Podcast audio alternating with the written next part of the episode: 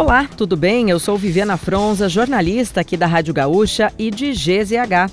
Não conseguiu acompanhar as principais notícias de hoje, terça, dia 28 de fevereiro, ou então das últimas horas? Eu vou trazer aqui para ti, antes que o dia acabe, o nosso resumo diário de notícias do fim da tarde. Oferecimento Resfriar Climatizadores.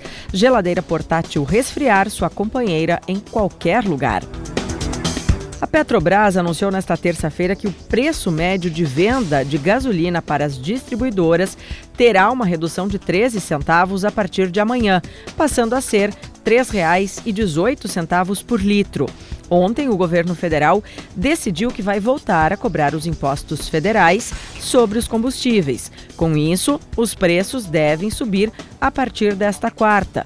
Para o diesel, o preço médio de venda da Petrobras para as distribuidoras passará de R$ 4,10 para R$ 4,20 por litro.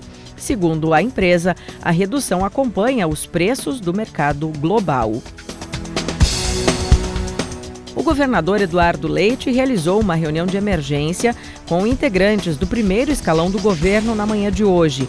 O assunto envolve as denúncias de que policiais militares acobertavam e se envolviam em coações a trabalhadores submetidos a trabalho análogo à escravidão na Serra Gaúcha. Pelas redes sociais, Leite afirmou que a Corregedoria da Brigada Militar está à disposição para apurar eventual participação de policiais nos atos. O chefe do executivo afirma que solicitou o compartilhamento de provas entre a Polícia Federal e a Corregedoria da Brigada Militar. Nos depoimentos prestados às autoridades, alguns trabalhadores disseram ter sido espancados e ameaçados de morte por integrantes da Brigada. Ministro do Supremo Tribunal Federal, Alexandre de Moraes, determinou a soltura de 137 pessoas que foram presas por envolvimento nos atos golpistas ocorridos no Distrito Federal em 8 de janeiro. Os suspeitos ainda terão de cumprir outras medidas, como o uso de tornozeleiras eletrônicas e o recolhimento domiciliar noturno e nos fins de semana. Passaportes e portes de arma também foram suspensos. A decisão de Alexandre de Moraes está sob sigilo e os nomes dos soltos não foram divulgados, mas as medidas terão efeito imediato. 803 pessoas que participaram dos ataques atualmente seguem presas e outras 603 foram liberadas para responder em liberdade com cautelares. A média anual de empregados sem carteira de trabalho assinada atingiu o recorde de 12 milhões e 900 mil em 2022, aumentando 14,9% em relação ao ano anterior.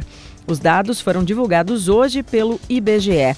A informalidade também atingiu um recorde em números absolutos, com 38 milhões e 800 mil trabalhadores. Os cidadãos com carteira assinada também aumentaram em relação a 2021, atingindo cerca de 35 milhões e 900 mil pessoas. Segundo a pesquisa, comércio e serviços são os setores que mais influenciaram o mercado de trabalho no ano passado. Parque da Orla vai receber 38 mudas de IP amarelo no trecho 1. A ação ocorre ao lado da ciclovia situada na Avenida Edivaldo Pereira Paiva, no sentido centro-bairro da capital. O processo de plantio começou hoje e tem previsão de se estender até esta quarta-feira. Cada unidade tem 1,80 metro e pode chegar a uma altura entre 20 a 30 metros. E para fechar o nosso resumo de notícias, antes que o dia acabe, tem a previsão do tempo para amanhã. Boa parte do Rio Grande do Sul pode receber pancadas de chuva isoladas. Em Porto Alegre, a precipitação aparece a partir da segunda metade do dia. O litoral gaúcho deve ser a única área com tempo firme. A temperatura mínima do estado, de 12 graus, ocorre em São José dos Ausentes. Já a máxima de 35 será registrada em Pinhal Grande, na região central. Na capital, a variação fica entre 20 e 31 graus. Se quiser saber mais sobre algum desses assuntos e muitos outros, além dos nossos colunistas, áudios e vídeos, é só acessar gzh.com.br ou o aplicativo de GZH. Amanhã a gente volta aqui antes que o dia acabe.